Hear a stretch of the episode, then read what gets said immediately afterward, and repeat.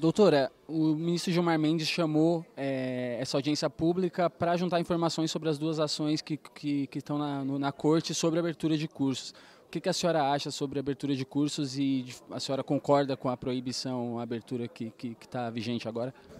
Primeiro, eu gostaria de ressaltar a importância dessa audiência pública, na qual o Supremo Tribunal Federal abre a oportunidade de ouvir a classe médica, as associações, as instituições de ensino superior.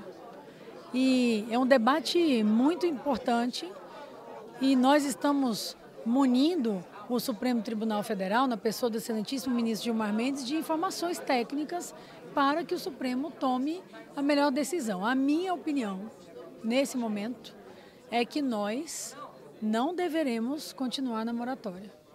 Eu penso que nós temos dois grandes desafios. Um é avaliarmos de maneira adequada e rígida a abertura de novos cursos de medicina, baseada em critérios pré-estabelecidos, em avaliação de qualidade, de diretrizes curriculares, corpo docente, corpo discente. Essa avaliação tem que ser continuada, feita inclusive nas instituições já existentes.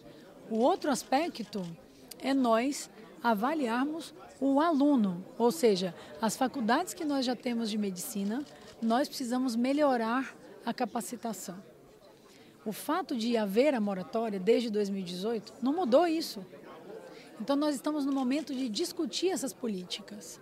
A lei de 2013, ela serviu para 2013. Passados quase 10 anos, é hora de revisar as necessidades do Brasil. E nós sabemos, nós temos uma proporção de médicos para mil habitantes que é uma média.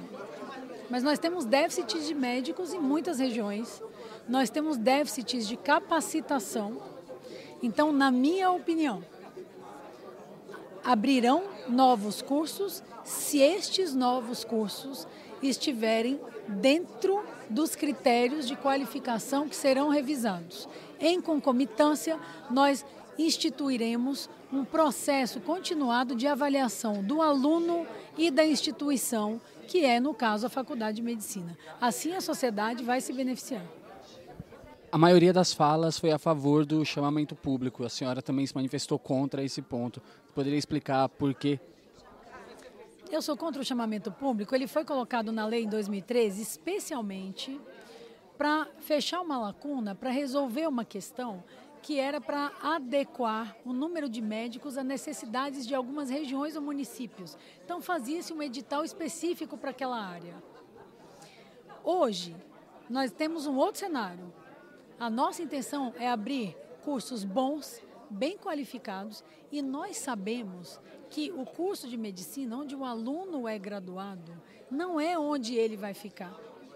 Então, esse edital visando diminuir as inequidades, diminuir essa distribuição heterogênea de médicos, ele não consegue cumprir essa finalidade.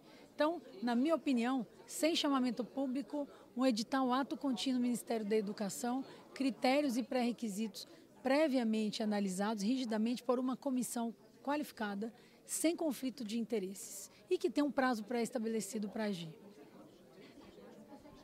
E como que resolver essa questão da falta de médicos em algumas regiões?